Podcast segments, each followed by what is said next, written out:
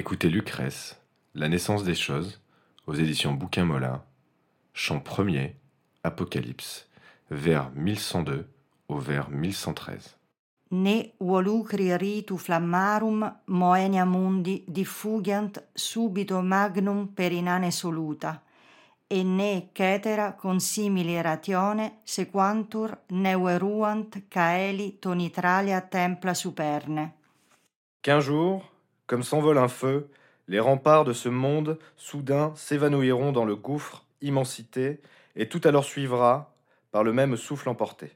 Les temples du ciel crouleront où le tonnerre gronde, la terre tout à coup se dérobera sous les pas, la nature et le ciel, de leurs décombres en fatras, libéreront de tous leur corps.